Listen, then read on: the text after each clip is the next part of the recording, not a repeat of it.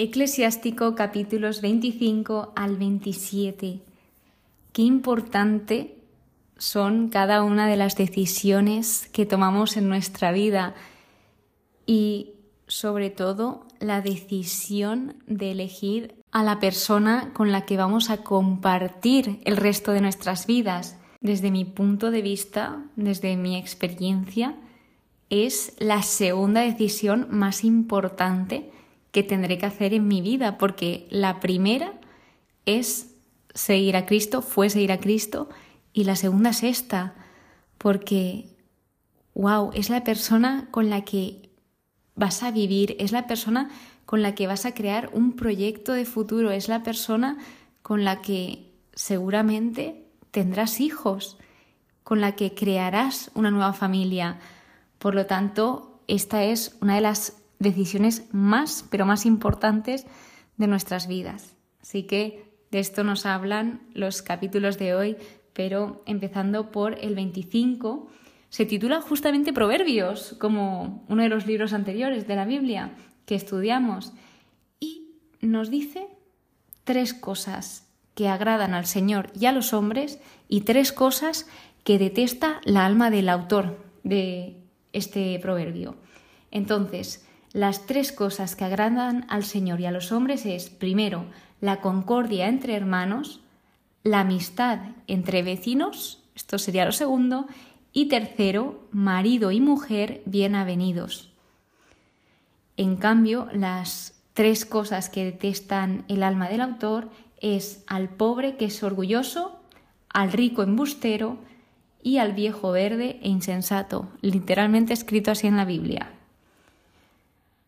Después pasa a hablarnos de los ancianos y dice el versículo 6 que una experiencia probada es la corona de los ancianos, es decir, la experiencia adquirida a lo largo de la vida es una fuente de sabiduría y respeto para las personas mayores.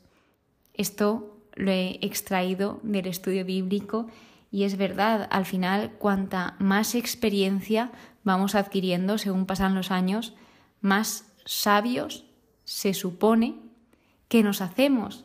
Así que estas experiencias de las personas ancianas van a ayudar a las nuevas generaciones.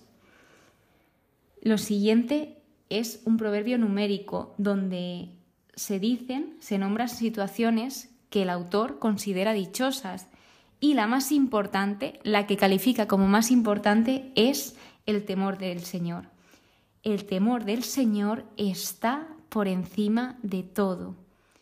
Qué importante es esto porque es como amar a Dios. El temor del Señor es amar al Señor, respetarlo y querer hacer su voluntad.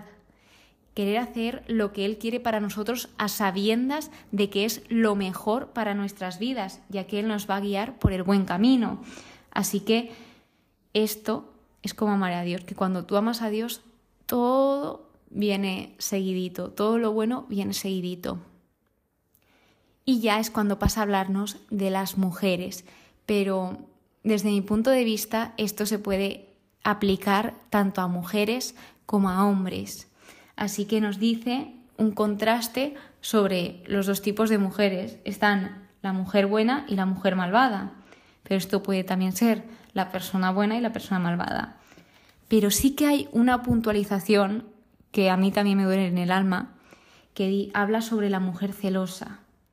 El versículo 6 del, del capítulo 26 dice, pena y dolor de corazón es una mujer celosa de otra. A mí esto desde que tengo uso de conciencia me duele, porque al final nos tenemos que proteger, nos tenemos que defender en el caso de las mujeres, las unas a las otras. ¿Por qué esas envidias, esos celos? Yo he visto a mujeres intentando destruir a otras o pelearse por un hombre. Y esto al final nos está perjudicando, que ojalá todas sepamos vivir en armonía. Habla sobre que a los que temen al Señor, sean ricos o pobres, su corazón estará contento y llevarán siempre la alegría en el rostro. Aquí habla sobre que una buena esposa es un regalo de Dios y nos habla sobre esa felicidad en la vida conyugal, que si sabemos elegir bien, seremos felices a pesar de los momentos duros, a pesar de los momentos tristes, porque claro que va a haber, es normal, es la vida diaria, pues también existe el sufrimiento, pero si sabemos escoger bien y ver qué valores son los esenciales que debe de tener la otra persona, esto creo que es de las cosas más importantes, el que tenga una serie de valores. No te estoy diciendo que sea una persona perfecta porque no las hay, pero hay valores que no son negociables. Así que ojalá todos y cada uno de nosotros sepamos hacer una buena elección en cuanto a esto y que no nos dejemos influir por los demás ni por la presión social porque sé que hay muchísima, me pasa, amigos míos les pasa, por todos lados hay presión de da igual si hay muchos chicos, pues pruebas, no sé qué. No, no hace falta probar a 8.000 chicos para encontrar al correcto, sino lo que debemos de tener claro es, primero, amar a Dios, buscar a Dios y luego ya el amor vendrá por sí solo. Que tengamos esto muy claro y que sepamos amarnos nosotros también y valorarnos para saber qué podemos dejar pasar y qué no. Nos habla de nuevo sobre el incalculable valor de la que sabe controlarse, de la persona que tiene dominio sobre sí misma. Y destaca sobre que en su casa esté bien ordenada. El orden es algo que marca mucha importancia en la Biblia. Y luego, a modo así de conclusión, vemos que una esposa virtuosa, un esposo virtuoso, en este caso sí que habla de la esposa, puede ser una ayuda y un apoyo en la vida. Es muy importante, de verdad, para todo, porque al final esto influye en nuestro estado de ánimo, en todas las situaciones que nos están pasando.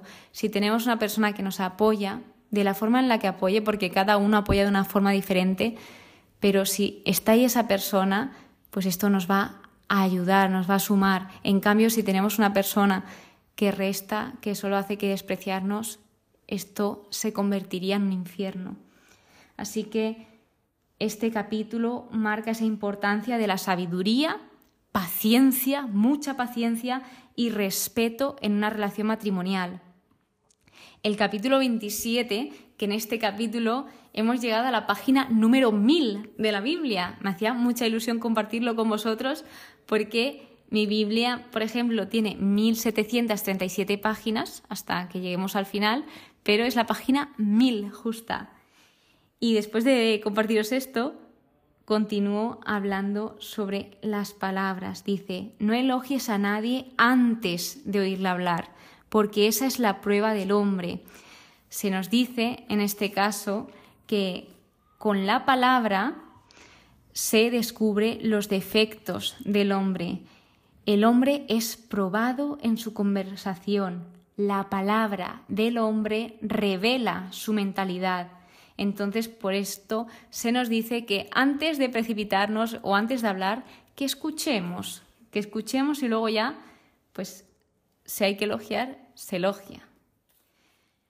Habla sobre la justicia, sobre no perder el tiempo con los necios, pero entre los sensatos demórate sin reparos. Los secretos. Aquí también trata el tema de la amistad, muy importante y muy tratado en este libro habla sobre la persona que revela secretos. La persona que revela secretos se desacredita ante todos y nunca encontrará un amigo de verdad, además de que está destruyendo una amistad porque está rompiendo toda esa confianza que el amigo depositaba en él. Así que esto es algo muy duro y muy serio y muy triste porque al final el que una persona que revele secretos nunca encontrará un amigo de verdad, pues es duro leer esto y que ojalá si tú que me estás escuchando tal vez tengas este defecto de que no puedes guardar ningún secreto, pues que ojalá poco a poco puedas mejorar esto. Nadie somos perfectos, cada persona tenemos una serie de defectos y que estamos contigo y poco a poco, poco a poco se mejorará. Este capítulo habla sobre la hipocresía, que esto también lo detesta el Señor, además del rencor y la ira, porque dice que el pecador está habituado a ambos, tanto al rencor como a la ira. Así que, en resumen, lo que nos dice el capítulo 27 es, más que decirnos, nos está ofreciendo consejos, consejos sobre cómo mantener relaciones auténticas y sabias con los demás, así como también nos está enseñando, nos está aconsejando sobre cómo comunicarnos de manera respetuosa y reflexiva. Con esto concluimos estos tres capítulos, capítulos un poco bastante densos y sobre todo esa idea principal, que sepamos elegir y que ojalá que el Señor nos guíe hacia buenas decisiones, que Él seguro que si se lo pedimos lo hará. Muchísimas gracias por estar aquí, muchísimas gracias por escucharme, espero que pases muy pero que muy buen día y que Dios te bendiga.